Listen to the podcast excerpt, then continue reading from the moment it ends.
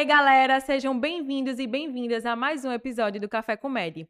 Hoje eu, Sofia, junto com Duda, Oi, gente. iremos dar continuidade a essa série de episódios em parceria com o Eu Médico Residente. E hoje iremos falar da residência de infectologia com a ajuda desse doutor, doutor Rafael dos Anjos. Muito- Oi, doutor. Oi, do- doutor, muito Olá, obrigada por ter vindo. É uma honra ter o senhor aqui com a gente. Uma satisfação enorme, muito obrigado.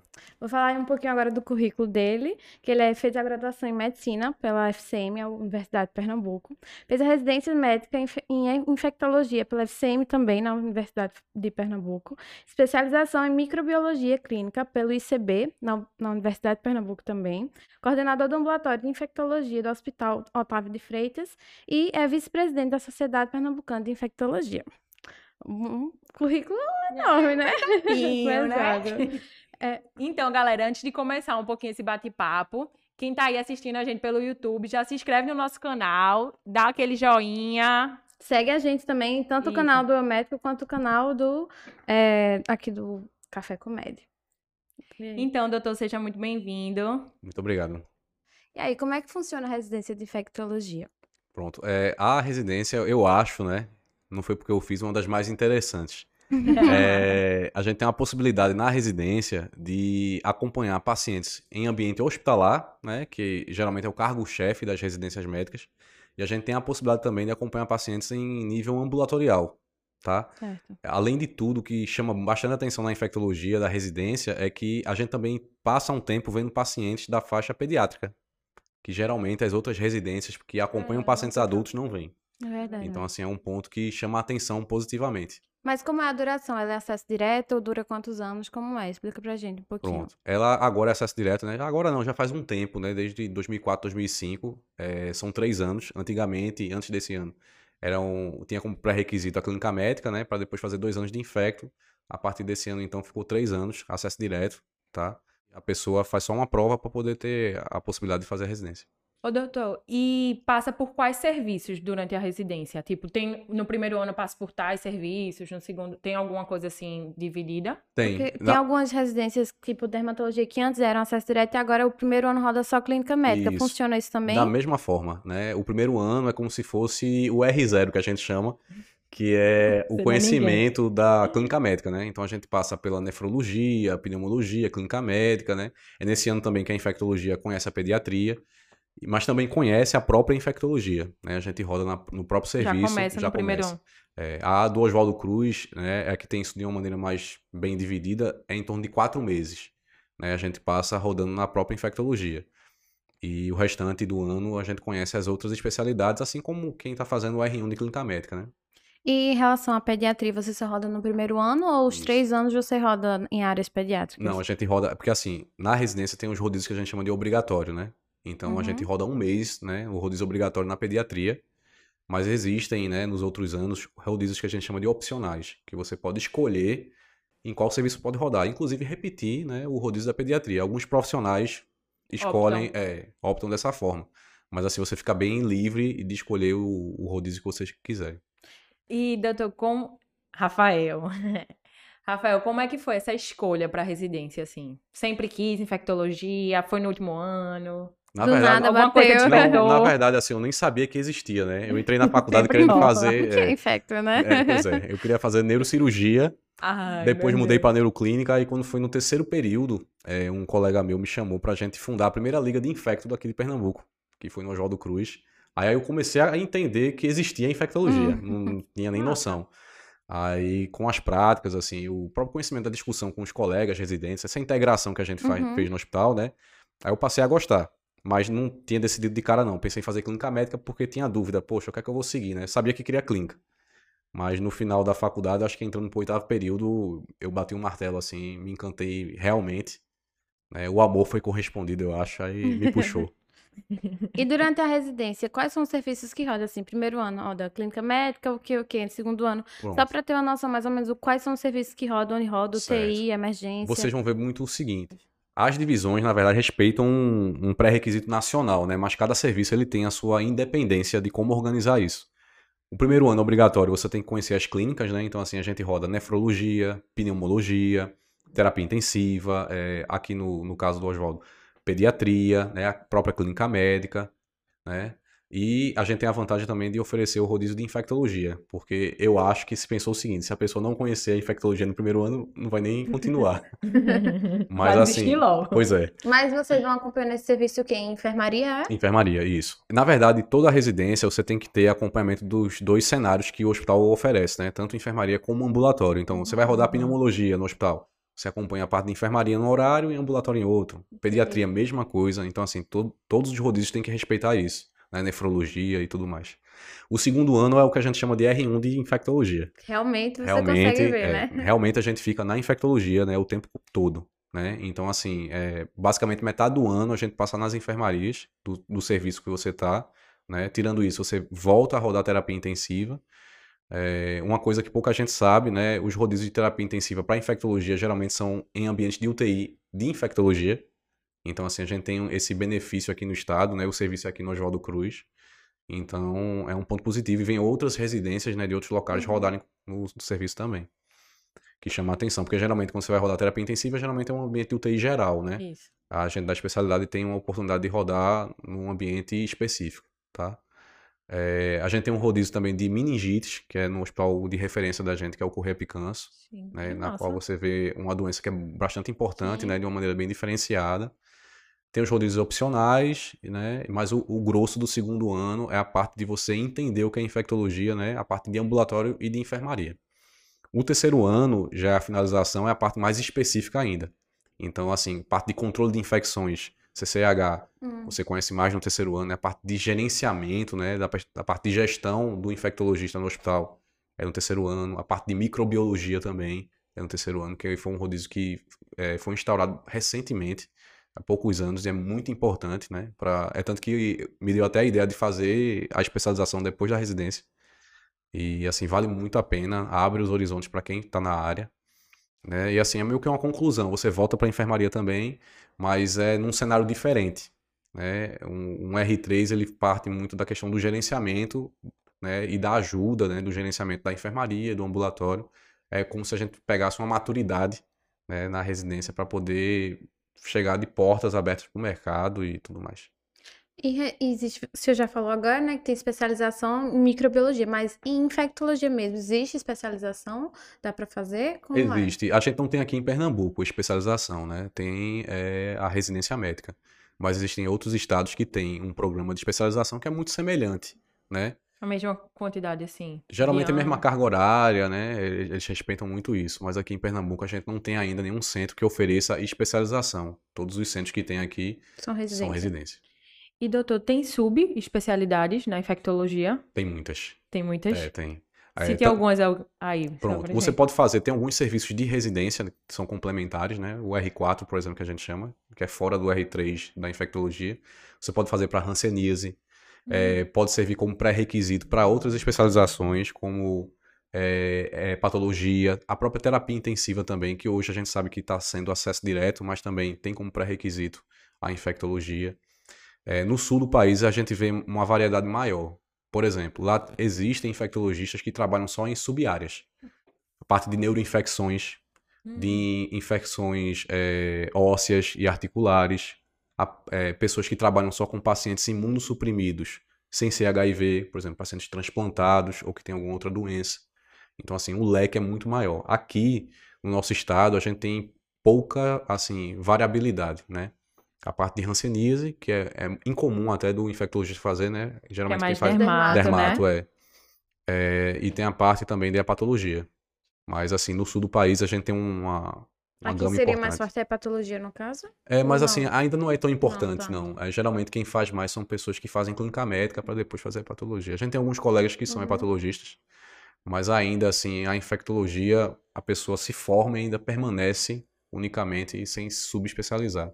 Ô, doutor, e como foi, como funcionou a residência? Como era a carga A horária? rotina, assim, eu chegava de que horas, saía de que horas, fazia o Trabalhava quê? final de É, semana? plantões, como era? Pois é, é, na verdade é muito parecido com as outras residências, né? A carga horária são 60 horas semanais. Mas sempre passa. Sempre tem aquela promoção, né, de você passar um pouquinho. Mas eu, eu acabo acho que vale a pena algumas coisas, sabe? Em rela- A cobrança é muito grande, mas Uhum. assim, é, o aprendizado é exponencial, né? Você não tem nem como mensurar. Mas geralmente é isso. Durante de segunda a sexta-feira você fica, eu não digo preso, mas retido no serviço, nos serviços, né, para fazer os atendimentos, né? Geralmente larga no começo da noite, passa em torno de 10, 11, 12 horas por dia. Existem uns plantões, né, que complementam carga horária ou então São per- obrigatórios. São obrigatórios. A depender do ano que você está, você se enquadra num tipo de plantão. Por exemplo, o primeiro ano como é de clínica médica, você geralmente né, dá auxílio para clínica médica. Aí só bomba. Pois é. Não, acho que bombas são maiores na infectologia. viu? É? É. Aí, a partir do segundo, terceiro ano, você fica mais no seu serviço. A vantagem é que você conhece melhor, né? É seu Uhum. serviço, você se sente mais confortável, Sim. porque é seu serviço, você tá ali todo dia. Mas, geralmente, as intercorrências são mais São maiores também. tenebrosas. É. Mas, assim, é um, é um perfil diferente, porque, na verdade, você tá se acostumando a uma especialidade diferente, né? Então, assim, é um treinamento. Então, você acaba se assustando no começo, mas, assim, tende a aprender de uma maneira bem adequada mesmo. E a carga teórica da residência é alta também? Pronto. É, a gente tinha, né, como prerrogativa, pelo menos 20% da nossa carga horária, a gente tinha atividades teóricas. Então, todo dia a gente tinha atividades variadas, que podia ser seminário dos residentes, eh, seminários eh, com os preceptores, né, apresentando. Tinha também clube de revista, né, seminários com os doutorandos, ou então com os residentes externos. Também era bastante, né? Era. Carga A gente instituiu na residência um, um programa que eu achei bem interessante, que era o residente externo, ele trazia um assunto externo. Por exemplo, a gente tinha um residente de dermatologia rodando. Então ele trazia uma, uma doença infecciosa, mas ligada à área da derma- dermatologia, porque a gente ajudava tanto na formação dele, quanto né, na de você. como da gente também. Em relação à residência, você tem alguma história marcante, algum paciente que lhe marcou, que você disse, poxa, esse aí vou levar pro resto da minha vida? Rapaz, existem vários. É, uma história que eu acho bastante bonita foi de um paciente nosso que ele era recém-diagnosticado com HIV e ele morava em outra cidade longe da família. E ele tinha tido um problema devido, no final da juventude, né, a aceitação da opção sexual dele pela família. E ele meio que foi abandonado pela família, né? Assim, não, não tiveram contato. E ele descobriu a questão que ele vivia com HIV, né? E foi internado no, no nosso serviço. E depois de um tempo, né? Assim, ele era relutante no começo, a gente conversando, achou interessante ele comunicar alguém de confiança. E ele falou o seguinte, que tinha medo de morrer e que um dos sonhos dele era que a mãe dele voltasse a ter uma proximidade com ele. E ele pediu para a gente entrar em contato com a família, né? Entrou em contato com a mãe. E ela esqueceu, como mãe deve ser, esqueceu todos os problemas e voltou a interagir com o filho. E o bonito é o seguinte, ela conseguiu fazer com que toda a família voltasse a, a acolher, a acolher ele, né? E assim, isso ajudou muito na recuperação. Hoje em dia ele é uma pessoa que convive com HIV, né? Assim, muito bem, por sinal. Não tem nenhuma, nenhum problema, né? Voltou ao mercado de trabalho, né? Voltou a ter um status de saúde igual que tinha antes de ficar doente. Só que agora é diferente, ele mora com a família. Ai, que Ah, coisa que boa. Então, massa. assim, é, a gente ac- acaba, é uma coisa que eu sempre falo com meus colegas, a gente aprende muita coisa da parte de medicina. Mas a parte de humanização é algo que não tem nem como a gente mensurar. E vocês lidam com, assim, várias Situações doenças. bem delicadas, É, né? porque, na verdade, muitas doenças que a gente trabalha são marginalizadas pela É isso. sociedade. Então, o fator preconceito é muito alto. Muito verdade. alto. Então, quando a gente consegue, assim, interagir, né, resgatar um paciente em uma família, é, eu acho que é uma vitória de todo mundo. Acho até quando a gente roda mesmo na faculdade infectologia, a gente quebra muito tabu também. Total. Eu, eu quebrei também, meu. É, eu quebrei muito, assim, quando eu rodei de coisas que eu disse assim, É. meu Deus, eu achava que pegava desse jeito, Pois é. então, e não tem nada a ver, assim. Pois é. E assim, é um aprendizado que a gente leva pro resto da vida e, e leva pra casa também. É verdade. E só voltando um pouquinho em relação ao serviço, é, na rotina da residência, é, vai depender muito do serviço e de onde, quando você estiver rodando, lógico. Mas geralmente o quê? Chega, evolui o paciente, aí depois vai para ambulatório. É uma rotina mais ambulatorial mesmo, assim, vocês iriam para o ambulatório todos os dias, como é só para ficar mais Claro. claro. É, geralmente, assim, o, o padrão que a gente tem aqui da residência no Oswaldo Cruz é muito parecido com os, os outros locais. O que é que acontece? É, a primeira atribuição sua é ir para a enfermaria ver seus pacientes, né? Aí evolui os pacientes, passa-se os casos dos pacientes com os preceptores que são responsáveis, né? Que fazem as visitas. Então, assim, se discute os casos de cada um e se toma meio que a medida daquele dia. Qual foi a nossa, a nossa conduta, né? Vamos resolver a vida de todo mundo, certo? É, no grupo que está na enfermaria, metade geralmente vai para o ambulatório no horário da tarde e a outra metade fica na própria enfermaria. Por quê? Porque se tiver alguma intercorrência, uma necessidade de esclarecimento, às vezes as visitas das famílias são no horário da tarde. Então, assim, é interessante ter alguém para explicar para o familiar o que é está acontecendo com o seu parente, né? Para poder ter um esclarecimento, né? uma perspectiva de alta, de cuidados e tudo mais. E, às vezes, os pacientes também chegam para ser internados, geralmente é no horário da tarde. Então, assim, o grupo é subdividido, né? De manhã fica o grupo cheio na enfermaria, à tarde, metade vai para o ambulatório fazer um atendimento ambulatorial, e a outra metade fica na enfermaria nessa situação de necessidade de internamento, intercorrências e tudo mais. Ô, doutor, e em relação ao mercado de trabalho, onde atua? Explica mais ou menos assim, onde o infectologista pode atuar. É, vocês vão até rir, mas assim, a infectologia é uma das áreas mais abrangentes para o clínico. Por quê? É, o infectologista ele pode trabalhar só com ambulatório. Ah, eu quero fazer só consultório, tratar doenças infecciosas em consultório. Pode. A gente tem hospitais de referência para infectologia, então eu posso ser plantonista da nesses infectologia. hospitais? Posso trabalhar em UTI especializada como plantonista ou diarista, cargo de chefia, tá? Eu posso trabalhar na parte de suporte de diagnóstico. Por exemplo, você tem uma formação com microbiologia, você pode trabalhar com laboratórios e auxiliar na questão desses diagnósticos, os mais diversos. Você pode trabalhar com a parte de gestão hospitalar. Que Por- seria a CCIH? CCH ajuda muito nisso, porque, na verdade, um dos pontos fortes do hospital é ter esse gerenciamento de cuidados, né? Disseminação de infecções, patógenos, uso de antibióticos. Então, a gente da infectologia acaba trabalhando muito com essa parte, assim, até operacional mesmo, de quanto custa um antibiótico. Como é que a gente pode fazer medidas protetivas estruturais, entendeu?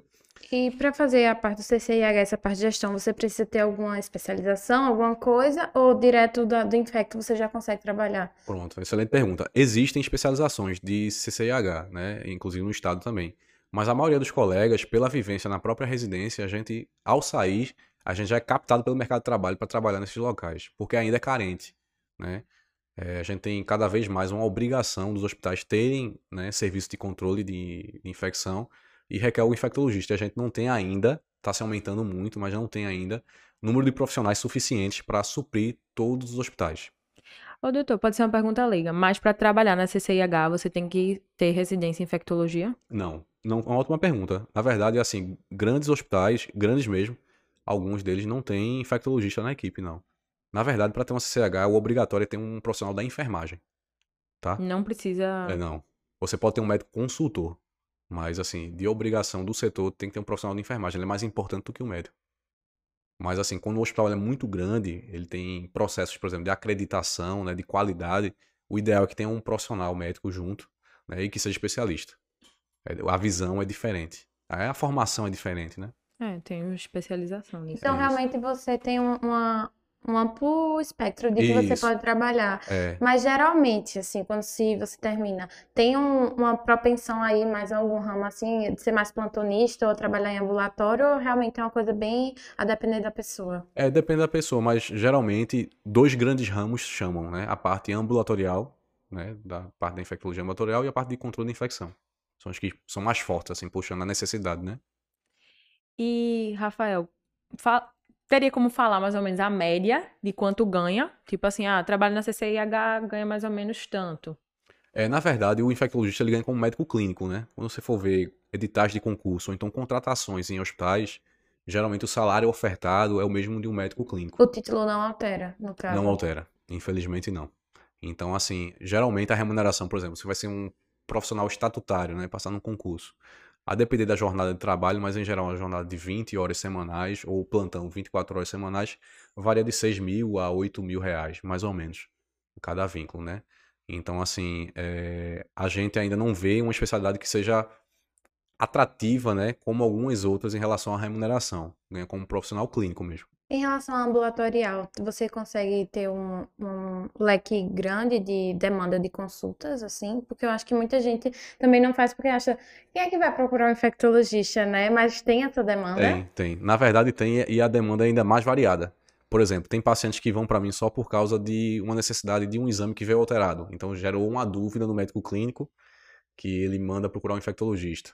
Atualização de calendário vacinal para uma pessoa que vai viajar para fora do país, né? Precisa de uma Vai pro- orientação. Ih, é? É, é, existe, Essa eu não sabia, né? existe uma subespecialidade chamada medicina do viajante. Que poucas É pessoas têm. É, isso. Porque a depender de onde você vai, existem doenças infecciosas É. que você precisa se Ah, é preocupar. verdade, verdade.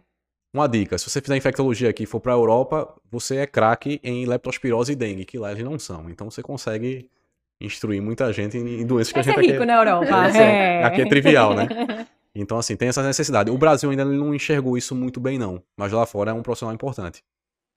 E em relação ao valor da consulta, o valor médio, assim, tem, ou vai depender também do preço? Depende, porque na verdade hoje em dia a gente trabalha com valor de consulta, é muito mais é, o que tem.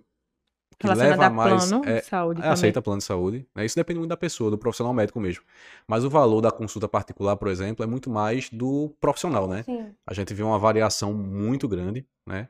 É, profissionais é, recém-formados, né? Até profissionais já gabaritados de muitos anos. Então, assim, a variação é impressionante, não dá nem pra gente mensurar. E dá para você já terminar, colocar seu consultório, porque algumas especialidades para dermatologia, você tem que já estar num consultório que já é estabelecido para você se inserir ali no mercado de trabalho. Acontece isso com a infectologia também, você consegue já sozinho colocar. Olha, na verdade você consegue. O que é que a gente observou na infectologia, eu acho que nos últimos 5, 6 anos? Cada vez mais os profissionais estão se alinhando para trabalhar em conjunto. É a questão do empreendedorismo, né? Assim, o profissional ele não está mais isolado. Porque o que acontece? Se você trabalhar com equipe, a visibilidade é diferente de você trabalhar de maneira individual, né? É, isso é algo que as outras especialidades já têm há muito tempo. A infectologia começou a ter mais recentemente. né? Hoje a gente tem mais grupos aqui em Pernambuco que an- antes não tinham. Então, assim, isso acaba chamando a atenção e até uma oferta de uma qualidade melhor. E, por exemplo, eh, vamos dizer que você trabalha com mais dois infectologistas, mais três. Cada um tem sua habilidade maior em uma determinada sub-área. E se você conseguir juntar sub-áreas diferentes, você tem um, né, um leque muito maior né, de oferta. Mas só com a parte de consultório você consegue viver bem ou você ainda tem que complementar a renda com plantões? Rapaz, tem infectologista que consegue fazer isso, né? Eu vou ser bem sincero, eu sigo meio que o fluxo contrário. Eu praticamente não tenho atendimento em consultório, né? É, as outras demandas já esgotam o tempo para você ficar livre. Mas assim, existem profissionais que deixam exclusivo, né? Que é uma vida de consultório e consegue fazer. Tem demanda. E Tranquilo. falando. É, ó, tranquilo. E falando em empreendedorismo. Já puxou aí, né? É, já puxou o gancho.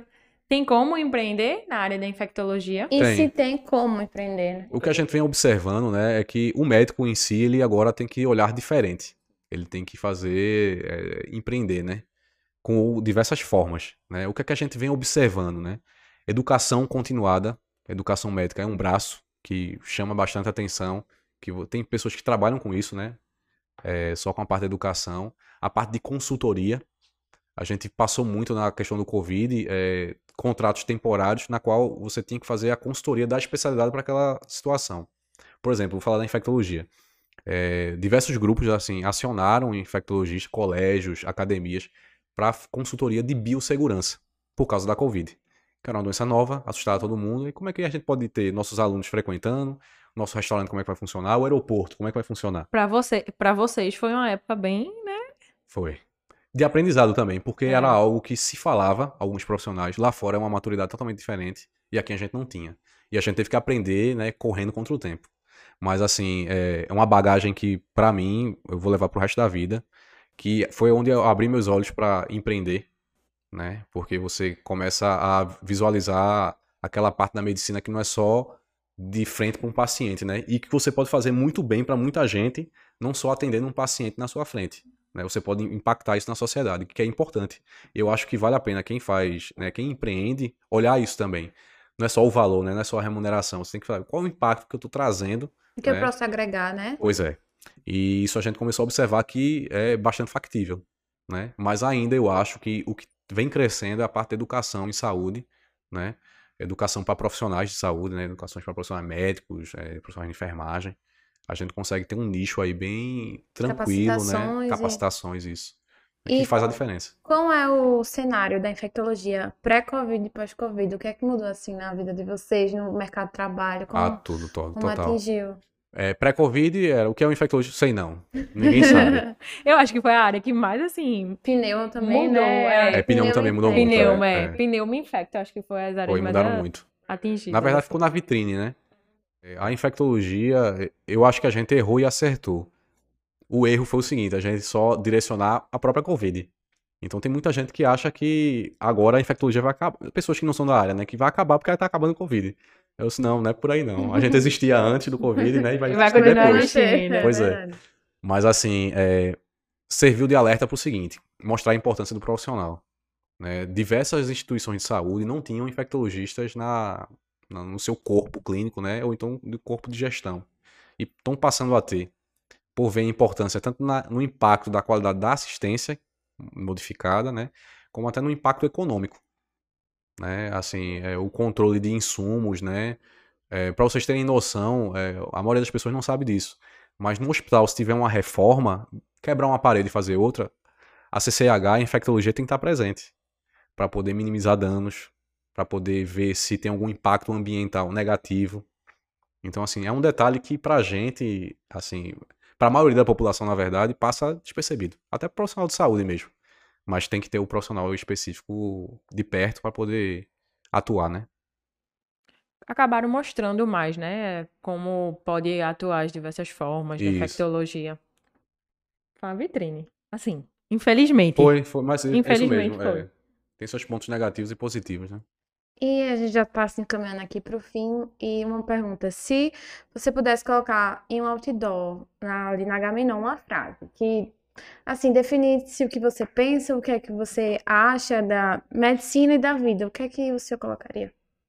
Rapaz, eu vou, acho que eu colocaria algo que eu aprendi na residência, né? Que às vezes a gente faz a residência achando que vai aprender a medicina propriamente dita, né? Vai ter uma fórmula lá. Eu colocaria o seguinte, antes da medicina, a humanização. Eu acho que com os diversos meios de tecnologia, muitas vezes a gente se distancia do nosso objetivo, que é trazer conforto, né? Muita gente acha que é trazer cura, mas não é. A função da gente não é curar, mas é trazer conforto. Aí eu acho que a humanização é o primeiro passo para a gente poder enxergar o outro da forma que a gente queria ser enxergado. E aí, um biscoito? A parte mais. Mentira, não é mais legal, não, mas é uma das mais legais. Biscoito da semana. O biscoito é uma dica, um- pode ser um livro, uma série, um- o que o senhor quiser falar. E aí, co- começamos pelo convidado, qual é o seu biscoito da semana? Rapaz, eu trouxe algo diferente, assim. Além da medicina, eu gosto muito de história. Hum. E teve um livro que eu ganhei de um, um mestre meu, né, que é infectologista também, Evandro, é, A Histórias e Suas Epidemias. Que ele coloca o seguinte, ele faz uma narrativa desde o começo da, da era dos homens, né, e passando guerras e tudo mais, e o que é que acontecia relacionado a doenças infecciosas que fez mudar o rumo da história. Eu, porque eu pensei nisso, a gente tá vivendo um, um Uhum. rumo, né, que a gente tá acabando, né, assim, tá em, o enfrentamento da pandemia da Covid-19, a gente tá chegando na reta final. Então, Amém. assim, é, e a gente tá tendo guerra, né, no, no- pelo- Hum. ao redor do mundo, então, assim, as doenças infecciosas, elas interferem nisso também. E esse livro é bem interessante, ele não é nada que vai falar da parte didática da medicina, Uhum. mas ele vem contando as histórias, né, como os povos, eles enfrentaram é, doenças infecciosas em campos de batalha, no desenvolvimento da humanidade mesmo. Puxando sardinha pro. Claro, sempre. De uma forma assim, não tão clara, Pois né? é, Mas... vai ter que puxar. Repete o nome, por favor. É, a História e Suas Epidemias. Ela é de Stefan Cunha. Bem nerd, né, pessoal? Eu não, eu vou falar um filme. Filme que ela me roubou. Me roubou, não, digo. minha gente. Eu nunca assisto o filme. Quando eu assisto e decido botar no biscoito, o Duda quer, quer botar também, aí não dá, né? Então, meu biscoito da semana vai ser para um filme que eu assisti recentemente, dos poucos, né? Que é King Richard, que é uma história de um pai que quer tornar as suas duas filhas campeãs. E assim, não dá É pra a contar história muito. verídica de Venom e Serena Williams, que são tenistas. Isso. E aí, assim, não vou contar muito detalhes, não, mas assim, é uma história de determinação. Ele luta bastante pra tornar as filhas campeãs. E o resto da história vocês vão E ele ganhou um Oscar. Tá vendo que o meu biscoito seria melhor que tu? Que tu sabia disso? Mas por isso que ela tá aqui pra complementar meu biscoito. É, como Sofia roubou o meu, o meu agora vai ser um livro também, que é um livro de Jane Austen, que é Orgulho e Preconceito. É uma história bem tanto antiga como muito clássica também, que é o casal que se apaixona nos tempos Eu de adoro esse 1800 e bolinha. Tem o filme também na Netflix, mas eu indico ler o livro, que é muito bom também, Orgulho e Preconceito. É isso. Menina, Eduarda tá tão culta.